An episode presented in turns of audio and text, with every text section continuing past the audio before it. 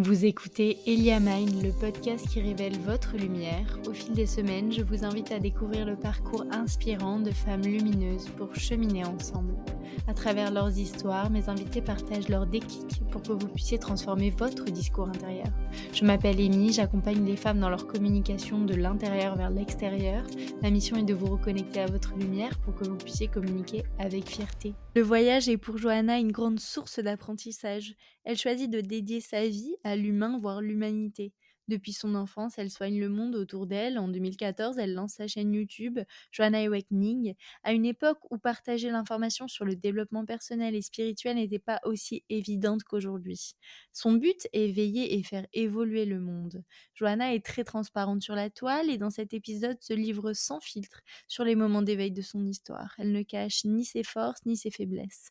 Voici sa mise en lumière. Hello Johanna, je te remercie infiniment. Je suis super euh, contente de te recevoir aujourd'hui sur le podcast Elia Mind. Comment vas-tu? Bien, je suis contente de faire un podcast euh, avec toi et euh, de savoir que ça va potentiellement servir. Je suis contente d'être là. On va rentrer dans le vif du sujet sans perdre une minute. Est-ce que tu peux te présenter, s'il te plaît, de la manière dont tu le souhaites? J'ai envie de dire que je suis thérapeute, enseignante et coach c'est les années qui m'ont amenée à être enseignante aujourd'hui et à enseigner ce par quoi je suis passée. Le coach parce que j'ai envie d'aligner les personnes avec ce qu'elles sont et de transmettre euh, ce que j'ai pu comprendre de mon propre parcours pour que ça puisse servir aux autres dans euh, des accompagnements en one-to-one ou euh, dans des podcasts par exemple. Mmh. Donc l'idée c'est vraiment de permettre aux personnes de se dire si elle elle peut, moi aussi. donc voilà, c'est mon but à aujourd'hui ça, de partager euh, pour que les gens puissent se dire que eux aussi sont capables. Il me fait une belle euh, résonance et un bel écho puisque c'est le but de ce podcast. Si maintenant on devait euh, ouvrir le champ de cette présentation et ne pas réduire ton être finalement à un métier ou ce que tu fais ici, quelle aide de lumière es-tu? Est-ce que tu es sensible? Est-ce que tu es cyclique? Est-ce que tu es joyeuse? Qui es-tu? Le premier adjectif qui me vient en tête, c'est franche direct, un peu trop brut de décoffrage. je, avec euh, l'âge, je, m'affine ou j'évite de dire les choses euh, un peu trop euh, de façon drastique. Je suis très sensible, contrairement à ce qu'on pourrait croire et contrairement à ce que je veux bien laisser paraître. J'ai eu beaucoup et je l'ai encore aujourd'hui la blessure de rejet de par mon histoire familiale. Donc c'est quelque chose que je travaille vraiment beaucoup, un peu moins aujourd'hui parce que bah y a des années de travail derrière, mais euh, je me sens facilement en décalage avec les gens où j'ai l'impression euh, de pas forcément être comprise, de pas forcément tu vois trouver les bons mots. Donc je je si je devais définir mon côté sensibilité et vraiment ce qu'il y a dans moi, c'est ça.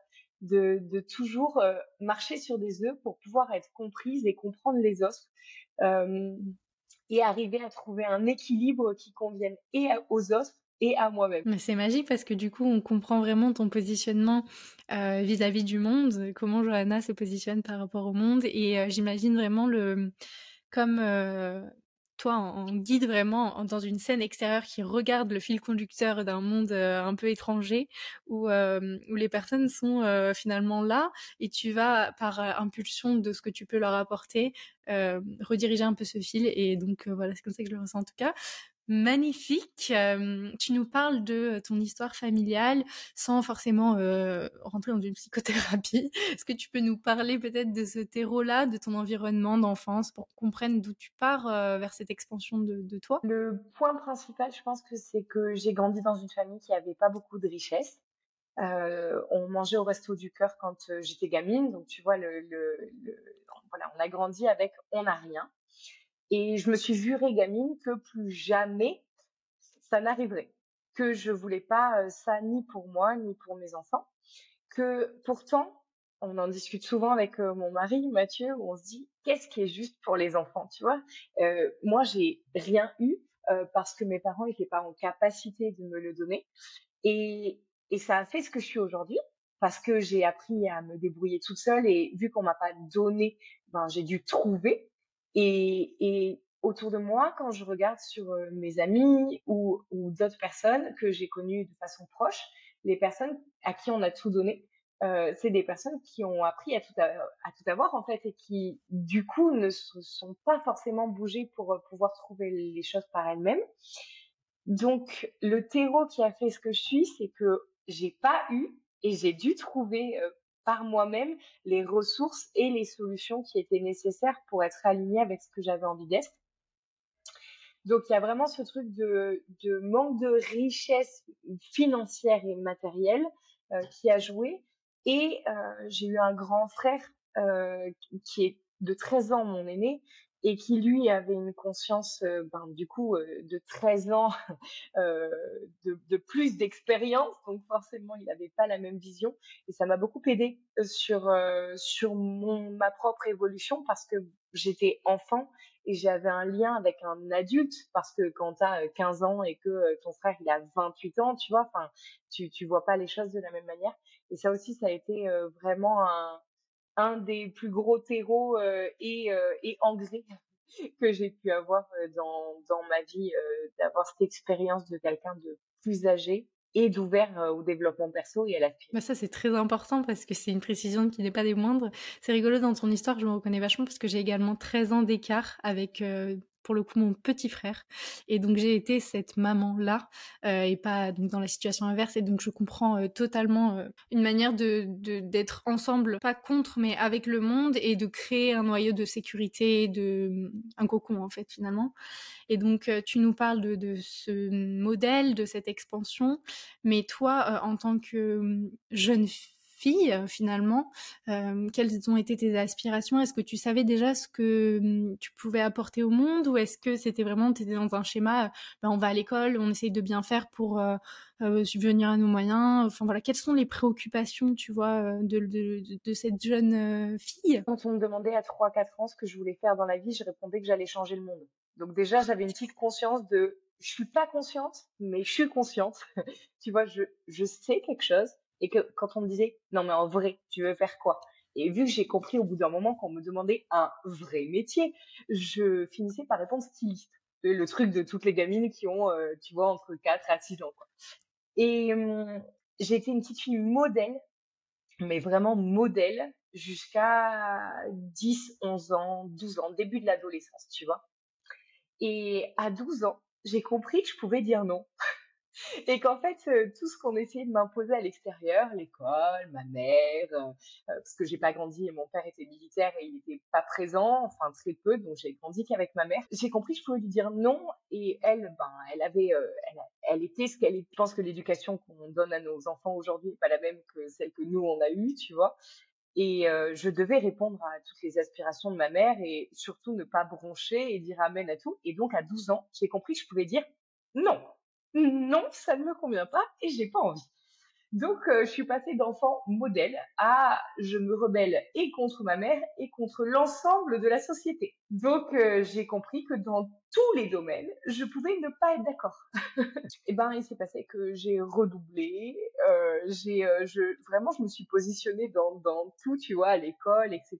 Pas ce qui est nécessaire en fait pour pouvoir trouver qui on est. On peut pas passer, enfin, je ne peux pas faire de généralité, mais je n'ai jamais connu de personne qui passe de je ne suis pas, je n'existe pas en et par moi-même et pour moi à je suis aligné avec moi-même sans passer par la case je suis et je t'emmerde, j'emmerde les gens qui sont pas d'accord avec moi. J'ai besoin d'être dans la lutte et dans la confrontation euh, face aux autres pour pouvoir me dire ça j'aime pas, ça j'aime pas, ça j'aime pas.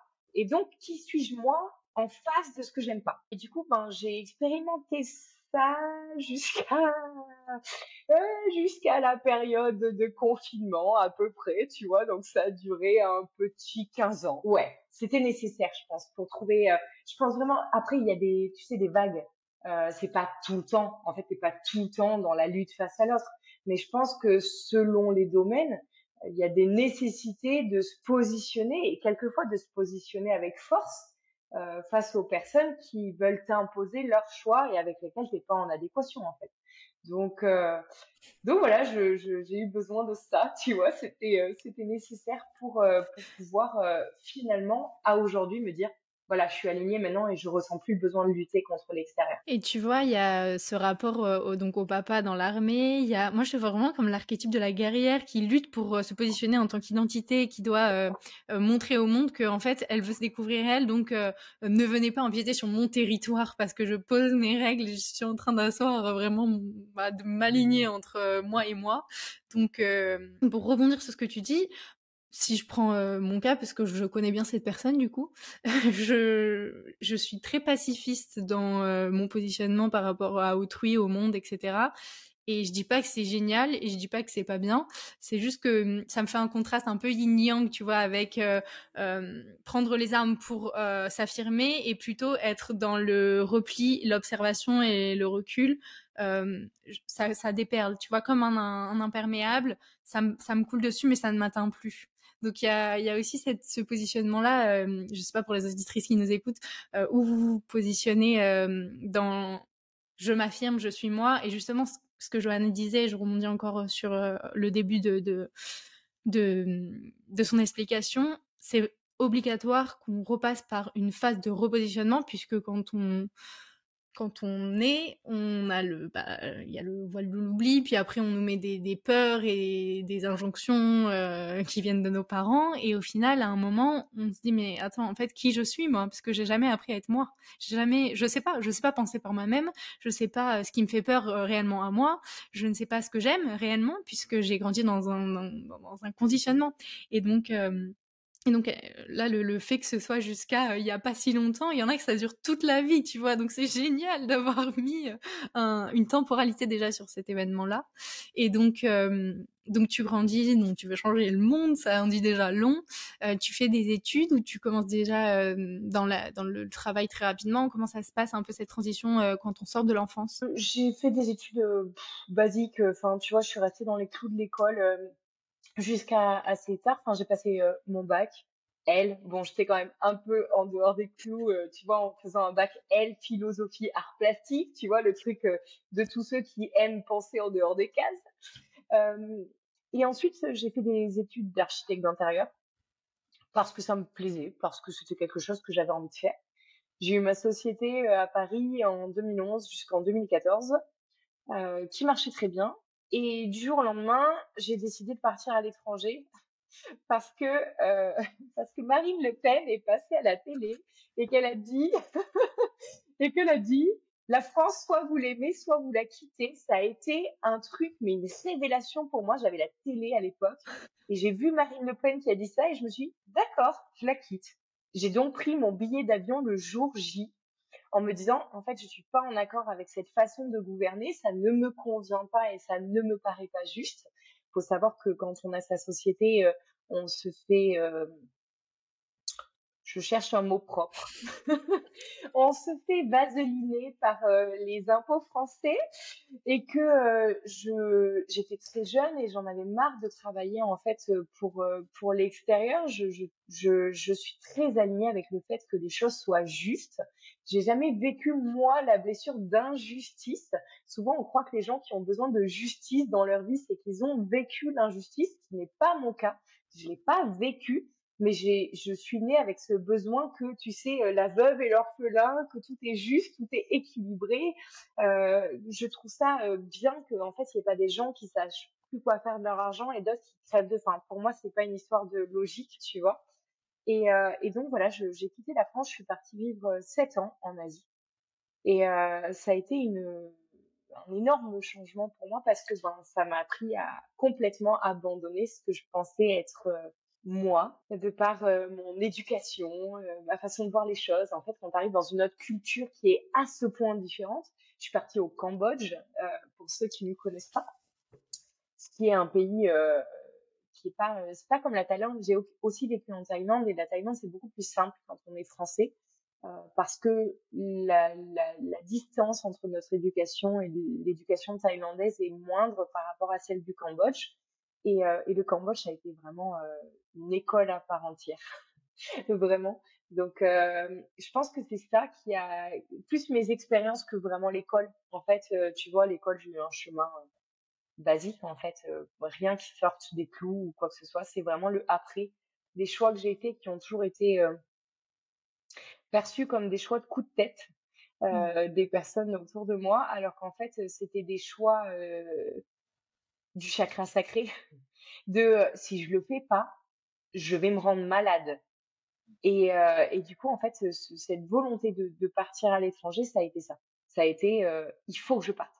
C'est, nécessaire à mon être et ça a été nécessaire puisque j'ai j'ai énormément appris et grandi là-bas. Ça a été euh, une des meilleures expériences de ma vie, de partir à l'étranger. Donc pendant ce voyage, tu t'es abandonné littéralement à ton environnement, à cette rencontre de toi, ou est-ce que tu continuais ton activité d'architecte d'intérieur? Enfin, comment s'est passée cette transition? Parce que tu me dis que dans le jour même, tu as directement pris un billet, enfin, dans un contexte de vie euh, matérielle 3D ici, comment ça se passe, tu vois? J'ai clôturé ma société d'architecture. Euh, et en plus, j'avais décidé là-bas, le truc qui a rien à voir, j'étais avec mon ex-mari à l'époque, et on avait décidé de faire de la pâtisserie, parce qu'on aimait faire de la pâtisserie. Donc on est parti avec l'optique de faire de la pâtisserie au Cambodge, sauf qu'on avait omis le petit détail qu'il y a une humidité qui est énormissime, et que tu ne peux pas faire des macarons au Cambodge. Donc c'était pas possible. Du coup, je suis redevenue architecte quelque temps euh, en Asie parce que c'était facile de trouver.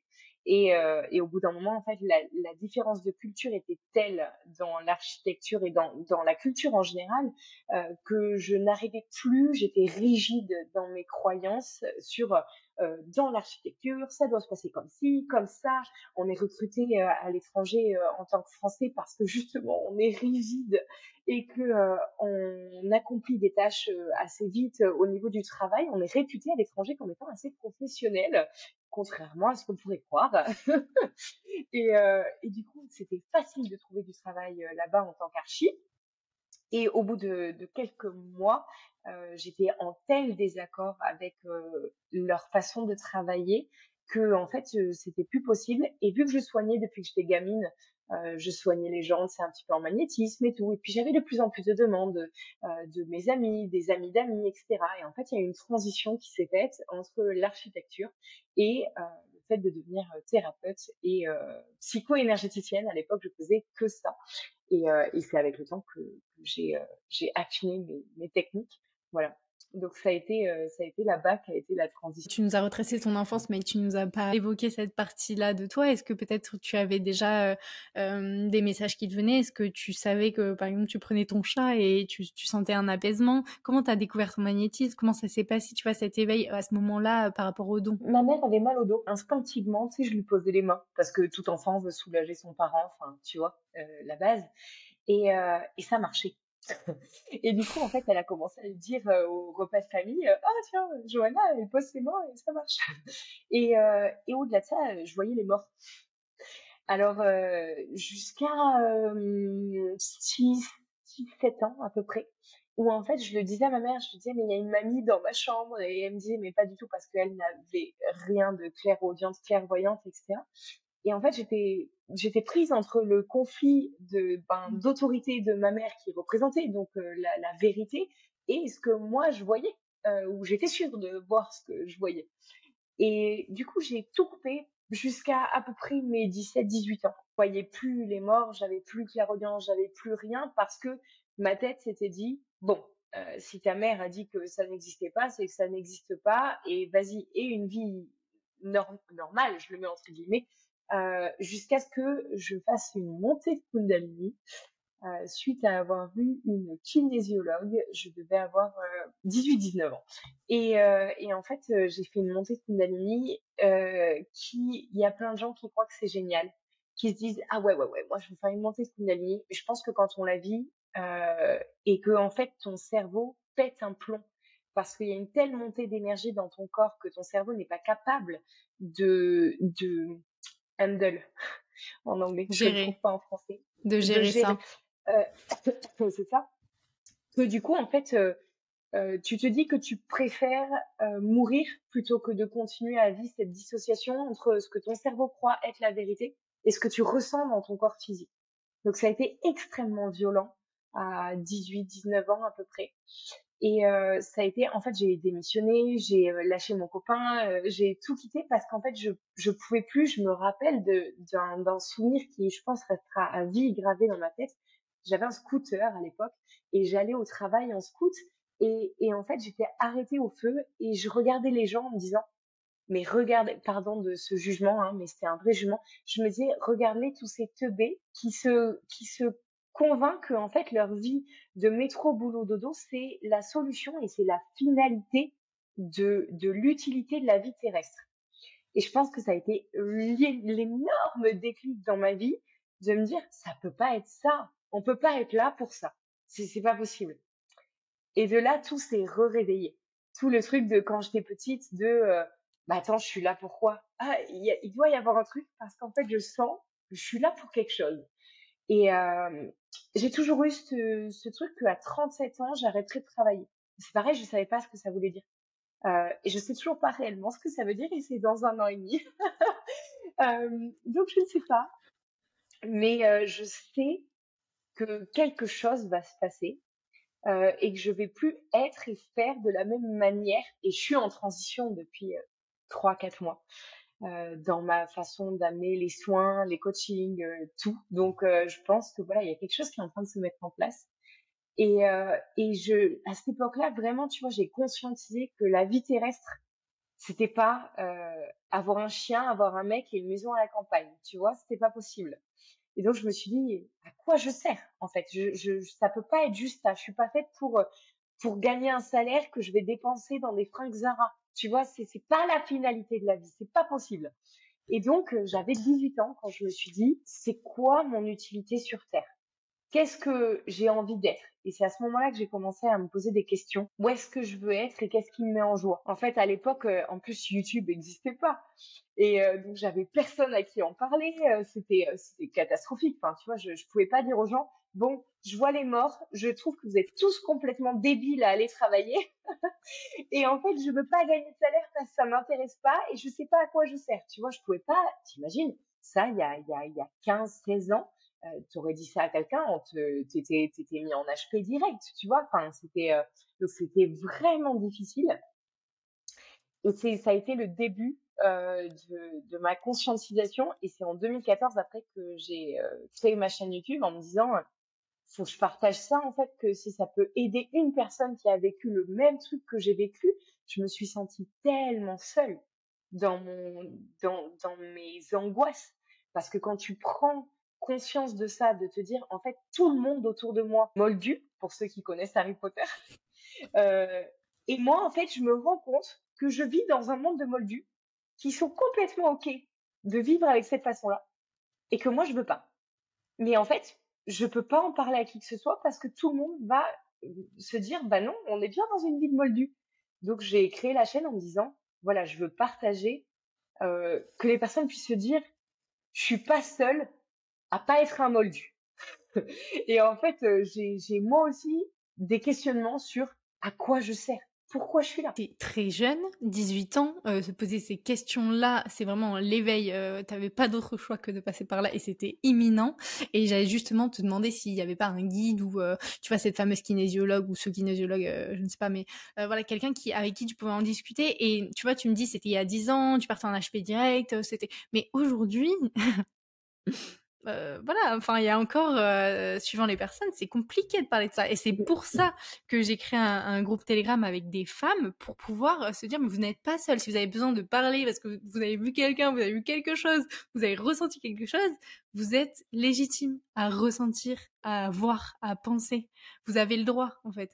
Et tu vois ce que tu me dis là, je l'ai ressenti également et je me sentais seule. Et c'est pour ça que j'ai créé ça pour que, tu vois, pareil, toi, la chaîne YouTube. Et en fait, quand tu quand tu fédères, après tu t'expands dans le collectif et tu comprends que bah, tu as un rôle particulier, etc. Et donc toi, tu as vraiment tout eu ce cheminement seul, pas à pas, où il y avait vraiment pas quelqu'un, même de ta famille, tu vois, parce que ce dont il vient de ta mère, ta grand-mère, bah, ta mère non, tu nous as dit du coup, mais euh, il y avait vraiment personne autour de toi.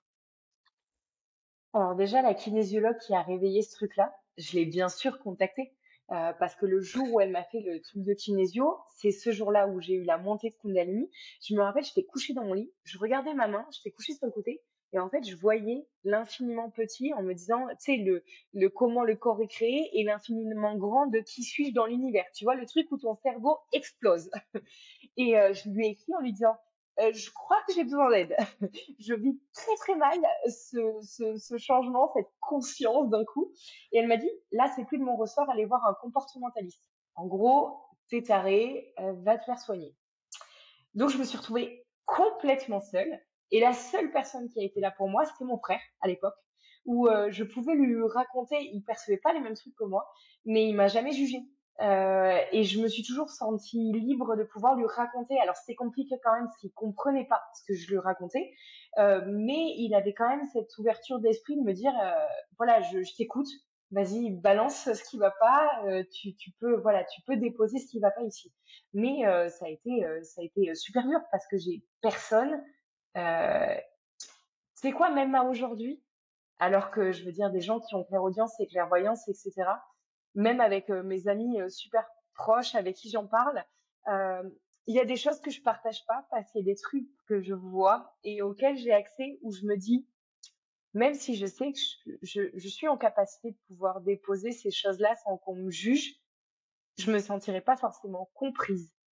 Et avec l'âge, il y a des fois où je je partage plus si c'est pas pour être comprise parce que je trouve que bah, ça m'apporte rien. En fait, je me pose la question aujourd'hui de pourquoi je parle. Est-ce que euh, ma parole a une utilité, que ce soit pour moi ou pour les autres? Si la réponse est non, eh ben euh, j'arrête de parler parce que le silence est d'or et que en fait euh, la parole est utile que quand elle quand, elle a une finalité. Et donc voilà, il y a des fois où je je partage plus. Mais à l'époque, c'était très difficile parce que effectivement, je cherchais un auditoire et euh, je cherchais une compassion et une compréhension que j'ai pas trouvée. Donc, mmh. euh, enfin, si une compassion avec mon frère, je l'ai trouvée, mais une compréhension, non. Et euh, c'était vraiment, vraiment difficile d'arriver à trouver quelqu'un qui me donne des conseils, en fait, de me dire, ah ben tu vis ça, ben t'as juste à faire ça. c'est le mmh. truc que, que, en fait, je partage aujourd'hui aux gens en leur disant, t'inquiète, c'est pas grave, il t'arrive ça, tu peux faire ça, tu vois, t'as une solution alors qu'à l'époque c'était c'était un truc qui était euh, qui était complètement inconnu. Donc euh, donc euh, oui, ça a été très difficile, mais tu sais quoi, avec le recul, je suis pleine de gratitude d'avoir été rejetée. ma petite blessure de base qui est très utile. Parce que c'est grâce au rejet que j'ai pu me dire bon, j'ai pas d'aide extérieure, je vais être obligée de, tu sais quoi, tu cherches une main tendue, ben regarde au bout de tes deux bras, hein, t'en as deux ça a fait ce que je suis aujourd'hui. Donc, euh, donc c'était très nécessaire. Et euh, est-ce que c'est plus important d'être comprise pour les personnes qui sont en face de toi ou est-ce que hum, c'est de transmettre le message qui était transmis, tu vois? Euh, T'as peut-être pas besoin d'être comprise et si t'es plus dans cette blessure de rejet, parce que peu importe, on accueillera ce que tu as à dire, peu importe ce qu'on pense de toi au moment où tu nous le dis, tu vois? Quand je partage, je partage pas pour ne pas être rejetée euh, pour moi, toute relation a une nécessité d'interaction et il y a un intérêt chaque échange. Et si en fait il n'y a pas d'intérêt, ni pour les autres ni pour moi, euh, c'est en ce sens que je partage plus à aujourd'hui, c'est quand il y a absence d'intérêt. C'est pas pour pas être rejeté, tu vois. Franchement, euh, même avec des gens, hier j'étais à la mairie et j'ai dit à la nana que je tirais les cartes et que je voyais les morts. Tu vois, enfin, je veux dire, c'est pas, ça me fait pas du tout peur de me dire que les gens se disent que je suis tarée Franchement, vraiment pas. Donc c'est pas en ce sens la blessure de rejet. C'est vraiment plus, euh, tu vois, ce truc de. Je pense que j'ai enfin accepté qu'on pouvait pas être compris par tout le monde. C'est un peu nul jugement dans ce que je vais dire. C'est un peu comme si aujourd'hui t'expliques à un enfant de deux ans ce qu'est euh, la physique quantique. Ben en fait, il, il va te regarder, il aura beau y mettre la plus jolie volonté du monde, il sera pas en capacité de comprendre. Et ben c'est un peu ça. Tu vois, je vais m'abstenir de parler de physique quantique avec un enfant de deux ans parce que je sais qu'en fait je vais perdre mon temps et le sien. Oui, je comprends. C'est euh, vraiment comme dans la communication émetteur-récepteur, le message, est-ce qu'on est sur euh, la même fréquence ou pas? Comment euh, ça continue? Est-ce que quand tu rentres, tu te mets directement, euh, voilà, pignon sur rue, c'est parti? Ou est-ce que c'est ça part de YouTube? Enfin voilà, comment comment tu évolues dans, dans ce schéma-là J'ai commencé donc quand j'étais au Cambodge avec la chaîne YouTube qui a été une grosse vitrine. Euh, c'est vraiment quand j'ai commencé à partager mes expériences euh, les plus farfelues que, que j'ai commencé à avoir euh, voilà une, une communauté. D'ailleurs, si ma communauté passe par là, juste j'ai envie de leur dire un immense merci parce que ben ça fait ça fait dix ans que je construis ma communauté et que et que je suis tellement pleine de gratitude d'avoir des gens comme ça, vraiment. qui sont à l'écoute, sans jugement. Bon, il y a toujours des trolls, mais ça, il y en a partout. Mais dans la globalité, vraiment une, communauté en or. Et ça, c'est parce qu'elle s'est construite avec le temps. Et, et je, vraiment, j'ai une grande gratitude pour ça. Euh, j'ai commencé avec YouTube. Euh, j'ai abandonné l'architecture du jour au lendemain. encore une fois, en me disant euh, bon, écoute, je suis malheureuse tous les jours. Je vais euh, dans mon job d'architecte euh, la boule au ventre en me disant je veux plus être archi au Cambodge. Vraiment, c'est pas possible. Et donc, en fait, je choisis de, de, lâcher mon taf d'archi au profit de mon taf de thérapeute. ça, c'était en 2015. Et en moins de un mois, j'étais bookée sur six mois. À l'époque, je faisais pas euh, la prise de rendez-vous mois par mois comme je le fais aujourd'hui. Et, euh, et, donc, ben, j'ai compris que c'était mon chemin. Que, euh, que si ça marchait comme ça, c'est que c'était juste. Et après, quand je suis partie en Thaïlande, je continue à travailler. Tu sais, je travaille comme les magnétiseurs sur photo. Donc, en fait, que je travaille de Thaïlande, du Cambodge ou de France, c'était exactement la même chose. Et, euh, et après, j'ai vécu en Thaïlande, puis j'ai rencontré euh, Mathieu, mon mari actuel. Euh, je suis tombée enceinte de jumeaux et donc on est rentré en France parce que on n'avait pas les sous pour les visas pour rester en Thaïlande. Donc on est rentré en France et j'ai eu mon cabinet sur place là-bas. On était dans le Gers et, et en fait maintenant on a re-redéménagé. On, passe notre temps à, déménager. Et, euh, et maintenant, j'ai plus pignon sur rue parce que en fait, euh, je préfère euh, rencontrer les gens lors des stages, des retraites et pas forcément lors des guidances où je trouve qu'il y a un, un, même résultat quand on fait soit par Zoom, soit par téléphone ou autre. Euh, mais lors des retraites, oui, euh, je trouve que le présentiel et euh, l'échange humain est extrêmement important. Dès ta première ouverture, tu étais booké sur six mois, mais c'est exactement ça. Quand on est au bon endroit, au bon moment et à sa juste place, tout est simple. Il n'y a pas à, tu vois, cette croyance de il faut travailler dur pour réussir. non, en fait, si, si, si tu fais ta mission, tout est simple. J'aime bien dire qu'il y a la chance du débutant, tu sais. le truc de tu viens de t'aligner avec toi, la vie te dit bravo, bravo, t'as réussi, t'as pris le choix d'alignement, on te récompense. Mais c'est un peu, j'adore comparer ça à un enfant. Ton gosse, quand il sait pas marcher, tu le portes. Quand il commence à marcher, euh, tu lui laisses faire ses trois premiers pas, tu le félicites et, donc euh, il est félicité parce qu'il a essayé, donc euh, tu es de son côté, on pourrait apparenter ça à l'univers. Une fois qu'il sait marcher, plus jamais tu vas porter ton enfant parce que tu sais qu'il sait marcher.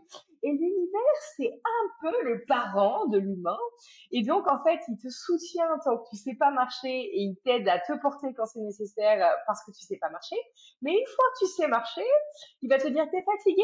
Et ben tu continues à marcher encore tout seul parce que de toute manière tu sais le faire. donc en fait il y a une sorte de parentalité de l'univers euh, qui disparaît avec le temps. Euh, et aujourd'hui, il y a des choses, tu vois, je lance des retraits, des trucs où je suis méga en accord avec moi-même. Et ben, c'est pas forcément, j'ai pas la même chance que ce que j'ai pu avoir au début. Je mets le mot chance entre guillemets, hein, parce que je crois pas vraiment à la chance.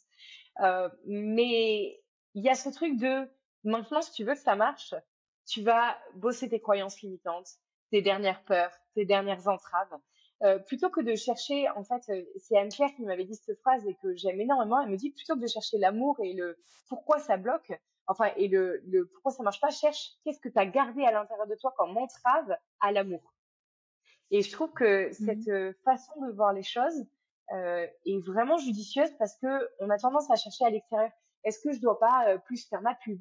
Est-ce que je dois pas faire plus de, de trucs pour que ça marche? Alors qu'en fait, la seule chose et la, seule personne qui fait que les choses ne marchent pas, c'est toi et tes petites croyances limitantes. Donc, euh, bah, pour ma part, tu vois, malgré le fait que ça fasse euh, dix ans que je bosse sur moi, etc., je suis encore en train de me dire, bon, s'il y a quelque chose qui marche pas, pourquoi ça marche pas et qu'est-ce que j'ai comme entrave à l'intérieur de moi qui fait qu'il n'y a pas de fluidité à l'extérieur. Là, c'est merveilleux si vous pouvez entendre et intérioriser et accepter et comprendre ce qu'elle vient de dire, c'est merveilleux. Parce que je travaille dans la com et on vient me voir toujours, mais euh, est-ce qu'il faut augmenter sa visibilité? Est-ce qu'il y a un problème au niveau de l'algorithme? Est-ce qu'il faut faire plus des carousels comme ci ou comme ça? Et en fait, je leur dis, mais ça part de toi. C'est toi qui rayonne, c'est toi qui brille, c'est toi qui offrir un message au monde. Et comment tu transmets ton message si toi-même t'es déjà pas en adéquation avec le fait de te montrer, avec le fait de te révéler, avec euh, voilà.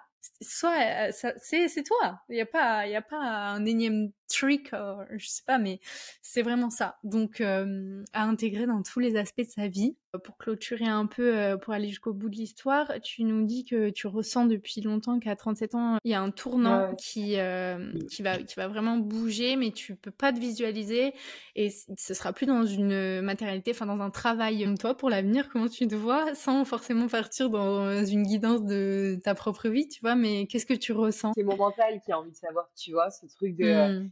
C'est quoi arrêter de travailler? Est-ce que je vais arrêter euh, Est-ce que je vais tellement aimer mon taf que ça sera plus un travail?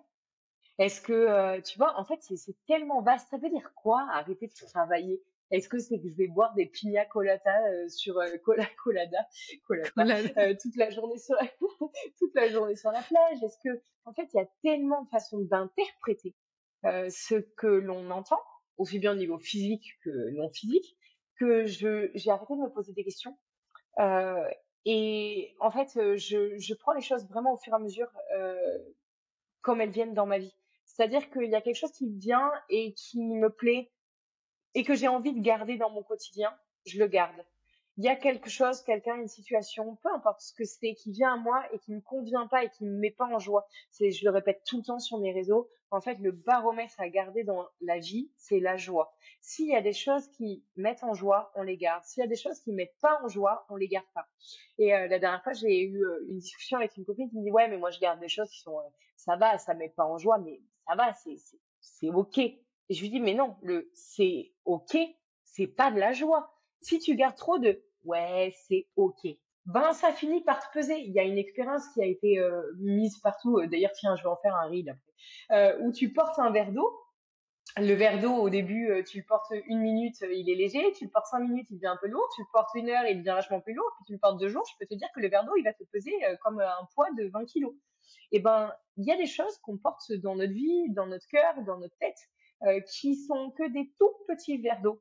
Mais quand on les porte beaucoup trop longtemps, euh, ça finit par être des énormes haltères de 20 kilos. Et en fait, euh, chaque petite chose qu'on garde dans notre vie de ouais, ça va, c'est ok, ben c'est des poids qu'on finit par pas enlever et qui nous, qui nous alourdissent dans notre quotidien. Le truc à se rappeler, c'est vraiment de se dire si je veux être aligné avec moi, il suffit, je le mets entre guillemets parce que c'est pas tous les jours facile d'arriver à faire les choix en adéquation avec la joie. Il suffit de ne garder que ce qui nous met réellement en joie dans notre quotidien. Ça, c'est la clé pour être méga aligné avec son être. Parce que notre être, c'est Dieu. Dieu est amour. Donc, si on garde que ce qui nous aligne avec l'amour, on est aligné avec Dieu. Tu réponds à la question par je ne me pose plus de questions, je regarde juste ce qui me met de la joie. Et, euh, et aujourd'hui, c'est quelque chose qui te met encore en joie puisque tu es ici à nous en parler avec le sourire. Euh, et ça a construit donc euh, ton, ton être merveilleux. Euh, est-ce que tu as un, un, message pour les femmes ou les hommes, les personnes qui t'écoutent? Ouais, il y a un exercice que j'aime bien faire on va finir sur cet exercice et j'aimerais bien que tout le monde le fasse et que s'ils peuvent mettre des commentaires sur tes podcasts partout pour dire ce qu'ils ont vécu, et eh ben ça serait intéressant de pouvoir faire justement une synthèse de tout ça. Vous allez euh, fermer les yeux et vous allez vous imaginer à un enterrement. Et cet enterrement, vous allez vous approcher du cercueil et vous allez voir que c'est vous. Et qu'il y a trois personnes qui vont faire un discours sur vous. Il y a quelqu'un de votre famille, quelqu'un avec qui vous travaillez, et quelqu'un de votre communauté ou euh, que vous que vous consultez, que vous euh, avec qui vous échangez euh, dans le quotidien. Qu'est-ce que ces personnes vont dire de vous? Et ça, les réponses que vous allez avoir, en fonction de si elles vous conviennent ou pas, ça va vraiment vous donner des indications sur ce que vous devez mettre en place dans votre. Quand je fais cet exercice-là, je l'ai refait, je le fais régulièrement et je l'ai refait il y a quelques jours. Dans les personnes que j'ai vues qui parlaient à mon enterrement, j'ai vu ma fille qui disait euh, Maman, c'était une maman géniale, mais elle travaillait trop. Oh, ça m'a fait un pincement au cœur où je me suis dit Oh, je veux pas du tout que mon enfant dise ça le jour où je disparais. Et donc, j'ai décidé, juste après avoir euh, fait cette visualisation, j'ai dit à mes enfants Bon, je, ce que j'avais dit que je ferais et que j'ai pas complètement euh, mis en place, je vais le mettre en place. C'est-à-dire que euh, ils sortent de l'école à 16h30, j'arrête de travailler et je passe du temps. Posez-vous la question, qu'est-ce que les gens vont dire de vous et est-ce que ça vous met en joie? Est-ce que c'est ce que vous avez envie de transmettre au monde? Ou vous vous dites ah ouais non, j'ai pas envie d'avoir cette image-là, je veux pas ni l'avoir pour moi ni pour les autres, et c'est pas ce que j'ai envie d'être. Et ça, ça va vous aider vraiment à savoir euh, les, les bases qui sont nécessaires pour vous aligner avec votre être. Merci beaucoup. Je connaissais pas du tout cet exercice, plutôt dans une optique de test de personnalité avec quelles sont les personnes qui seront là plutôt que euh, le message. Euh, on va pas vous préciser de, de, vous déconnecter de l'ego quand vous faites cet exercice-là, mais ça paraît évident. Euh, merci beaucoup. Il y a évidemment euh, dans euh, sur Spotify par exemple ou YouTube, vous avez toujours une section commentaires et vous pouvez donc faire partager votre expérience. Je remercie infiniment pour ton temps, ton énergie, tout ce que tu nous as partagé aujourd'hui et continue de faire briller ta belle lumière. Merci, c'est gentil et merci de ce que tu fais pour euh, ta communauté aussi. C'est bien de pouvoir laisser un espace à tout le monde et, euh, et chaque personne est importante et à la communauté qui lui correspond. Donc, euh, du mmh. coup, c'est c'est important que pour ta communauté, tu puisses laisser ces espaces de parole. C'est super. Merci à toi de cette intervention. Si ce podcast vous inspire, je vous invite à vous abonner et à le noter sur votre plateforme d'écoute préférée. Cela vous permettra de ne pas louper les prochains épisodes, mais surtout, cela m'encourage à continuer de vous inspirer.